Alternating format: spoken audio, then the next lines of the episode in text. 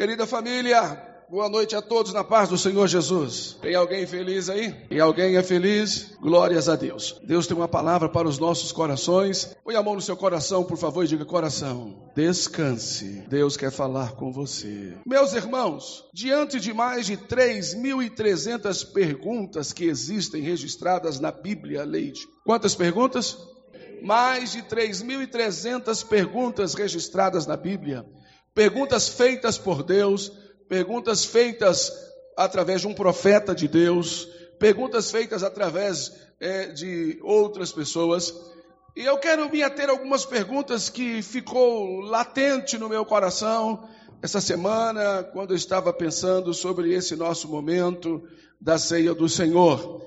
E eu quero trabalhar algumas dessas perguntas, feitas algumas por Deus, para o meu e para o seu coração. Coloca aí, Jonatas, por favor, se pode, Gênesis capítulo 3, vamos à primeira pergunta, isso, me ajuda aí. Gênesis capítulo 3 e o versículo 9, talvez seja essa a pergunta mais conhecida de toda a igreja, né? Porque é muito, é muito, muito lido esse texto. Esse texto é muito é, comentado, pregado e ensinado também. Bora lá? Queria que toda a igreja me ajudasse, por favor. E chamou o Senhor Deus a Adão. Não, toda a igreja. 3, 2, 1. E chamou o Senhor Deus a Adão e disse-lhe: Onde estás? Quem que perguntou? Quem que perguntou? Então vemos aí uma pergunta interessantíssima da parte de Deus para Adão, para Eva também, porque eles acabaram de desobedecer a Deus nesse exato momento, eles estavam em desobediência e ao se sentirem culpados pela própria desobediência, tentaram esconder-se de Deus. Como que se alguém conseguisse fazer isso, se esconder do Senhor? Nem da polícia não dá para esconder, não é isso? Quem dirá esconder de Deus, gente? A Bíblia diz que os olhos do Senhor são como chamas de fogo. Ele contempla todas as coisas. Os olhos do Senhor, diz o salmista, que percorre toda a terra. Então não adianta tentar esconder. Nós tentamos às vezes nos esconder do nosso chamado, da nossa missão, do nosso compromisso, como fez um indivíduo na Bíblia se escondendo da sua missão, indo parar no porão de um navio, criando um problemaço para aquela embarcação e para pessoas que nada tinha a ver com a sua vida, que compraram uma passagem para fazer um, um, um, um turismo aí no transatlântico e de repente estão agora ameaçadas de morte por conta de um desobediente, tentando fugir do seu chamado e fugir da presença de Deus. Então, todas as vezes que alguém tenta fazer isso, a gente vai contra aos princípios que o Senhor tem nos ensinado. Vai contra a nossa fé, inclusive, porque se nós cremos que nosso Deus é o Todo-Poderoso, Ele enxerga todas as coisas, Ele tudo vê, por que, que eu vou tentar me esconder? Ora, Adão já sabia disso, Eva também. Diz a Bíblia que fizeram para si folhas de figueira e tentaram se esconder. E o Senhor disse: Onde estás? Essa folha de figueira, até hoje, ela é utilizada por muitos de nós, que tentamos, como dizia minha querida mamãe, tapar o sol com a peneira. Não cobre nada Parece aquelas roupas de hospitais quando você está internado, né? Te dão uma roupa lá que não cobre nada. É mais ou menos assim. Então, folha de figueira diante de Deus não cobre nada. É aquela coisa horrível. Irmãos, a gente tenta se esconder, sabe, tentando mostrar e provar para nós mesmos que somos espertos, que somos espertalhões, que somos inteligentes, não é isso? E Deus está sondando o nosso coração. E a voz de Deus, e a pergunta de Deus, uma delas, para alguém aqui nessa noite, inclusive para o meu coração, é essa: Onde estás? Será que você pode responder para Deus? Será que você está no lugar certo que Deus te chamou para estar? Será que você tem estado na posição correta? Será que você tem estado na adoração correta? Será que tem estado no seu papel correto dentro da sua casa, dentro da sua família, dentro da sua igreja, dentro da sua empresa? Onde você está? É importante nós respondermos para Deus, porque Ele conhece. Não adianta eu mentir, não adianta você mentir. é melhor nós nos rendermos aos seus cuidados aqui nessa noite, porque Ele sabe onde nós estamos. E não adianta ficar arrumando desculpas. Ah, eu estou aqui, Senhor. Eu, eu realmente eu estou escondido. Porventura você me desobedeceu, ou Adão? É, na verdade é o seguinte, Senhor, sabe aquela mulher? Aquela mulher que o Senhor fez e me deu? Ela, então ela, por conta dela eu, eu desobedeci. Então, sabe, irmãos, a gente ainda fica tentando arrumar desculpas, tentando culpar A, B, C, D, do nosso descompromisso com a obra de Deus. A gente fica tentando se esconder e se esquivar, sabe, nesse tempo que nós estamos vivendo pós-pandemia, a impressão que tenho, conversando com vários pastores aí do Brasil, parece que um sentimento de irresponsabilidade tomou conta de crentes, tomou conta de obreiros em especial. Sabe, as pessoas perderam aquele senso de responsabilidade de estar fazendo a obra de Deus. Deus colocou uma palavra no meu coração e eu quero ministrar para a igreja aqui amanhã, para os obreiros, porque ninguém é infiel de hoje para amanhã, ninguém é infiel da noite para o dia, a pessoa vai se tornando infiel. E não percebe. Com pequenos atos, com pequenas atitudes, vai se tornando infiel. Então Deus está nos chamando, irmãos, à responsabilidade. Aonde está? Será que eu estou? Será que você está? Será que nós estamos na posição correta que Deus nos deu? Ou estamos maquiando a nossa vida, o nosso chamado, com uma folha de figueira? Não sei. Responde para você, responde para Deus, responde para o seu coração eu sei que deve haver um arrependimento da minha parte e da tua parte, porque Deus está nos chamando aqui nessa noite. Não foi para isso que Ele nos chamou, foi para algo maior, que eu tenho convicção e que você também tem, e estamos correndo. Onde estás? Tem uma pessoa bonita aí, perto de você? Se tiver, dá uma olhadinha para ela e diga assim: aonde você está? Não vai dizer que você está do lado dela, não vai dizer que você está na igreja, ela sabe disso.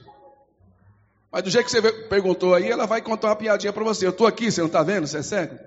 Faz uma cara de profeta aí, que ele não vai brincar com você. Faz uma cara de profeta aí. E diga para ele: Deus está te perguntando: Aonde você está? Será que está na posição que eu te coloquei? Ou será que você não está? Você saiu? Na viração do dia, Deus vem para conversar comigo e com você e olhar a posição que Ele nos colocou. Será que nós temos estado lá naquela posição? É a primeira pergunta. Vamos a uma outra pergunta. Coloca para mim, por gentileza, Gênesis, capítulo 4, versículos de 8 a 10. Vamos a mais duas perguntas nesse texto. Perguntas muito contundentes também que o Espírito de Deus está falando conosco aqui nessa noite. Bora lá, toda a igreja, por favor. E sucedeu que, estando eles no campo, se levantou Caim contra o seu irmão Abel e o matou. Nove. E disse o Senhor a Caim: Onde está Abel, teu irmão? E ele disse: Não sei, sou eu guardador do meu irmão. Vamos ao versículo 10, a parte A, que tem mais uma pergunta.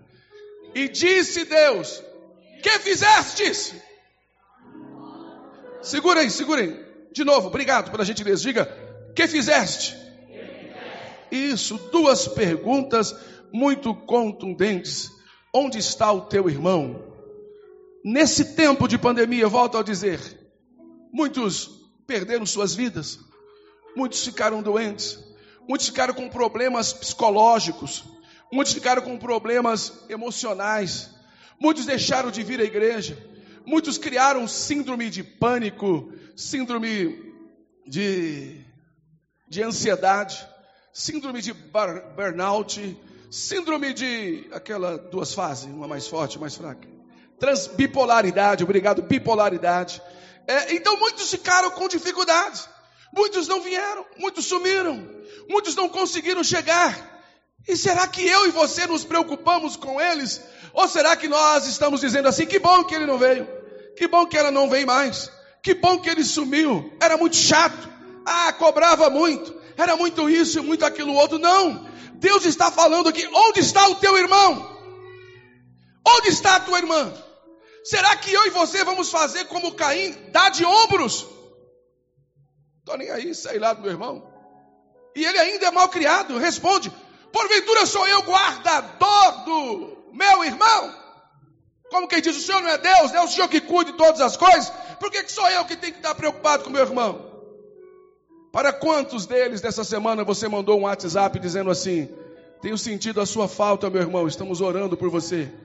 Ou você só manda mensagem para aquele seu ciclo de amizade, que é três, quatro pessoas, que você faz deles Deus, né?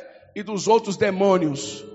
Porque tem gente que é assim, eles criam panelinhas, eles criam pequenos ciclos, esses são deuses, esses valem tudo, o restante não vale nada. Peraí, meu irmão, peraí. Todos somos irmãos. Aonde está o seu irmão?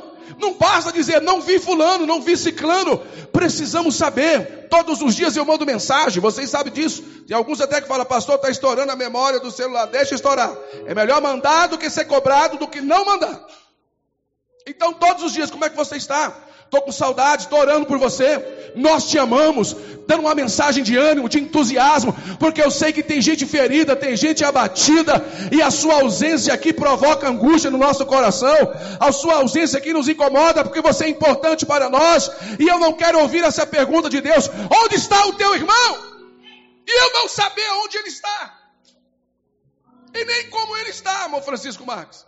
Eu preciso, nós precisamos. Não adianta você dizer, ah, eu não sou pastor da igreja, eu não vou fazer isso. Não, essa responsabilidade é minha, é sua, é nossa, enquanto crentes, enquanto servos de Deus, enquanto obreiros. Deus está perguntando: aonde é que está o teu irmão? Percebe? A segunda pergunta é mais contundente. Sou eu, porventura, guardador do meu irmão ou tutor do meu irmão? Aí Deus pergunta para ele nessa parte A. E disse Deus: Que fizeste? Diga comigo se pode: Que fizeste? Tem uma pessoa bonita aí? Já encontrou ela? Que fizeste? Que fizeste do teu casamento? Que fizeste do, do teu ministério? Que fizeste do teu chamado? Que fizeste da tua vida profissional? Que fizeste do teu nome? Que fizeste da tua reputação? Que fizeste com a confiança que a igreja, que o ministério, que Deus colocou em suas mãos? Que fizeste? Deus sabe. Não adianta tentar se esconder. O Caim já havia, quando Deus falou com ele no primeiro momento, ele não havia matado o seu irmão ainda, mas no seu coração já havia assentado o desejo de matá-lo. E Deus deu oportunidade, falando com ele: volta, porventura você não aprendeu com seus pais? Que se te fizeres errado, então você vai pagar por isso? Você pode voltar. O pecado jaz à porta. Deus disse para Caim: o pecado jaz à porta. O que, é que Deus está dizendo para Caim? É como se uma presa estivesse pelo lado de fora daquela porta. E Caim estivesse pelo lado de dentro. E Deus disse: cabe a ti se proteger. Ora, se a presa está pelo lado de fora e eu estou pelo lado de dentro, eu posso fazer o quê? Eu posso fazer o quê? Fechar a porta. Diga, fechar a porta. Diga, fechar a porta. E me proteger. Agora, sabendo que a presa está pelo lado de fora e eu pelo lado de dentro, ou seja, é, o predador pelo lado de fora, eu a presa pelo lado de dentro, ou vice-versa. Gente, se eu não fecho a porta, eu estou, na verdade, querendo caminhar em direção à morte. O que, é que você está fazendo da sua vida? Você está programando um suicídio? Você está programando um assassinato de alguém, um homicídio de alguém? Você está programando a sua morte? Você está programando o fim da sua carreira, do seu casamento? Que fizestes? Eu sei que muitos de nós não temos coragem de responder hoje, porque de repente eu estou pregando para alguém que traiu a esposa, traiu o marido. De repente eu estou pregando essa noite para alguém que roubou, pegou alguma coisa que não era seu, que fez um ilícito e praticou uma coisa errada. E você não vai dizer nunca, mas o Espírito de Deus toma os meus lábios para te dizer o que é que você está fazendo da sua vida. O que fizestes? O que é que você está fazendo do seu ministério? Ei, ainda há tempo de voltar, ainda há tempo de se arrepender. Deus disse para, para o Caim: Você pode voltar atrás, Caim. Deus está falando conosco aqui nessa noite. O Espírito de Deus está falando em alto e bom som, de uma forma muito clara e evidente aqui nessa noite. Que fizeste da tua vida? Que está fazendo do teu ministério? Da tua chamada? Do teu casamento? Da tua vida profissional? Você sabe o tanto que Deus tem promessas na sua vida e o quanto Ele é capaz de fazer coisas grandes e maravilhosas? As pessoas vão errando, vão se afundando por caminhos que não, não são a vontade de Deus e ainda culpa Deus. No final, culpa a igreja. No final, culpa os pastores. Ele é o menos culpado de tudo isso. Que fizeste? Que pergunta terrível. Vamos a mais duas perguntas ou três para nós orarmos. Essa pergunta também é muito interessante. O Espírito de Deus está falando profundamente aqui. Eu estou sentindo aqui um, um mover, uma efervescência na minha alma, no meu coração. Deus está falando de forma maravilhosa aqui nessa noite. Gênesis capítulo 16, versículos 7 e 8, por gentileza. Quero que todos leiam comigo. Bora lá? Toda a igreja? E o anjo do Senhor achou junto uma fonte de água no deserto falando sobre Agar. Diga Agar. Já já vou contextualizar. E junto, fonte no caminho de Sur, versículo 8. E disse: Agar, serva de Sarai. De novo. De novo. E para onde vais? E ela disse: Venho fugida da face de Sarai, minha senhora. Olhe para mim. Isso é muito sério. Essa mulher foi dada como por Sara, como esposa para Abraão, para gerar filhos. Quando Sara descobriu que o seu ventre era fechado e não poderia gerar filhos, era um costume naquela época as senhoras, as patroas, as donas de casa, pegarem as suas servas e então permitirem que elas deitassem com o marido para dar filhos. E os filhos seriam da senhora, seria da dona de casa. Ela seria apenas uma barriga de aluguel. Ora, quando Agar fica grávida de Abraão, ela começa a tirar onda da cara de Sara. E Sara de repente se arrepende também, não sei, de repente ela não gostou dessa situação, e ela começa a ficar incomodada com a presença de Agar, e começou a gerar aquele clima ruim dentro de casa. Sara vai a Abraão e fala: Ó, oh, essa mulher aí que você fez com ela, está apaixonada por você, só pode, porque depois que você deitou-se com ela e ela está grávida, a impressão que eu tenho é que ela está me depreciando, mesmo eu sendo a sua senhora, pelo fato de eu não gerar filhos. E pelo fato de eu já ser avançado em idade, isso está me incomodando muito. E Abraão agora se vê numa situação delicada. Se correr, diz o ditado, se correr, se ficar, qual versículo está escrito isso? Qual é o texto? Não tem, né? Não está.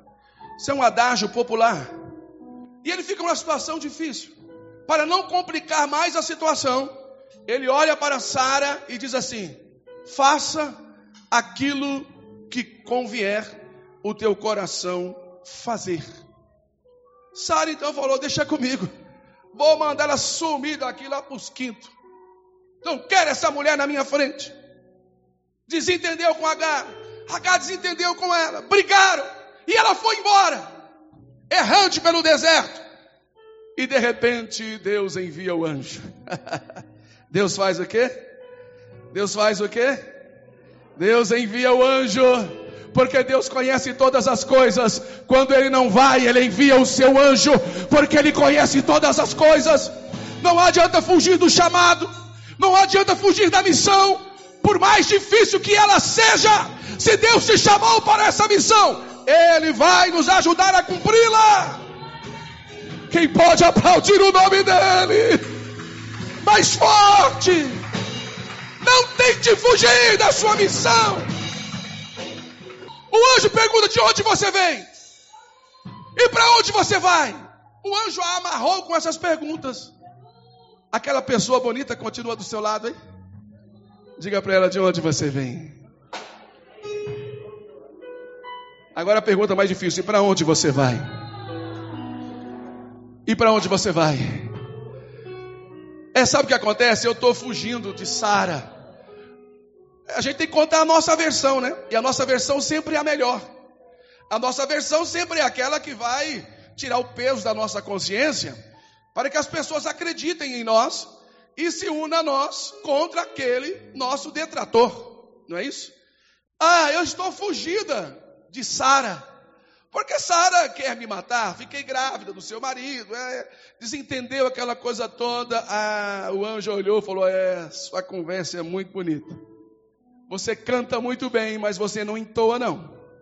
Sabe aquelas pessoas que até cantam bem, mas não encantam? Canta bonito, mas não encanta, não toca o coração da gente. É um vazio, passa por cima. É como se fosse uma lata batendo ali. Não tem unção, sabe? O anjo falou assim: Olha, você canta até bem, mas você não entoa, não. Vamos ver o que, é que o anjo diz para ela? Coloca o versículo 9, por gentileza. E segure na cadeira para você não cair. Juntos, 3, 2, 1. Então lhe disse o anjo do Senhor: Volta-te para a tua senhora e humilha-te debaixo das suas mãos.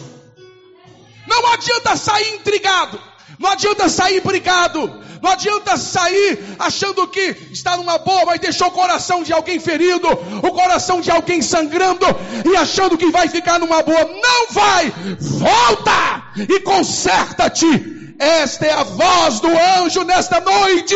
Volta, humilha-te, peça perdão, se quiser viver a bênção de Deus. Deus está falando conosco aqui nessa noite, de uma forma linda e maravilhosa, e há uma voz profética ecoando aqui. Eu não sei se você está a um passo de tomar uma decisão, mas o Espírito de Deus está me dizendo: volta. A palavra de Deus para você nessa noite, essa volta. E humilha-te, se quiser viver debaixo da bênção de Deus. Isso é muito sério. Isso é muito sério. Ah, eu sei muito mais que meu patrão. Meu patrão é teu analfabeto. Eu conheço muito mais do que ele. Mas o patrão é ele, não é você. Você precisa se submeter. Você precisa estar debaixo da proteção e da bênção dele. Ah, o meu pastor não sabe nem pregar direito, é um simples demais. Eu prego melhor do que ele, eu fiz até teologia, tenho um curso superior, e meu pastor fala até errado, mas você está debaixo da bênção dele. Então ele é superior. Se você quiser ser abençoado, tem que estar debaixo da bênção dele. Ah, meu pai e minha mãe é um quadrado, eles viveram lá no ano de 1900 e bolinha, não estudaram nada, eu estou fazendo uma faculdade hoje, eles não sabem de nada, eu já conheço muito coisa, muitas coisas da vida, mas você tem que estar debaixo da bênção dele e da bênção dela, se quiser prosperar nessa vida. Você pode correr para onde quiser. O anjo vai te alcançar e vai dizer: Volta! Se queres ser abençoado, se queres ser próspero, volte lá e se conserta. Volte lá e peça perdão para viver debaixo da bênção. Caso contrário, vai ficar errante pelo deserto. Meu Deus, também digo eu. Essa palavra vem do coração de Deus. Pastor Esmeraldo, se o anjo estivesse dizendo assim: vai lá, vai lá porque eu vou te honrar e vou humilhar aquela pessoa na sua frente. Você vai tripudiar em cima dela. Ah, era mais fácil. Vou lá porque agora vou mostrar para ela que, que aqui é sangue nordestino, é sangue sulista, é sangue no Nordeste, é sangue não sei das quantas. Eu vou mostrar que aqui não leva desaforo para casa. Eu vou mostrar que Deus é comigo. Olha, para com isso. Para com isso. Eu sei que você tem as suas razões. Deus está falando aqui. Eu sei que você tem as suas razões. Na sua cabeça você tem as suas razões. Mas na hora do desespero você também feriu. Na hora da confusão você também machucou. Na hora da confusão você também bateu. Na hora da confusão você também sangrou o coração de alguém. Você falou que não devia. Então você tem culpa tanto quanto porque não entregou na mão de Deus. Você quis resolver da sua própria maneira. A voz de Deus para o meu e para o teu coração nessa noite é: volta pelo mesmo caminho e te humilha para que possa viver a bênção do Senhor. Quem está entendendo? Vamos aplaudir ao Senhor mais forte. Tem que ser mais forte. Ah, Tuririganda, Alabagaia, Suriganda, Baia. Uriabacai, Cho, Rebacandaraias. Deus está falando aqui nesta noite. Volta, essa é a palavra, volta e te humilha e te conserta, porque Deus está vendo todas as coisas.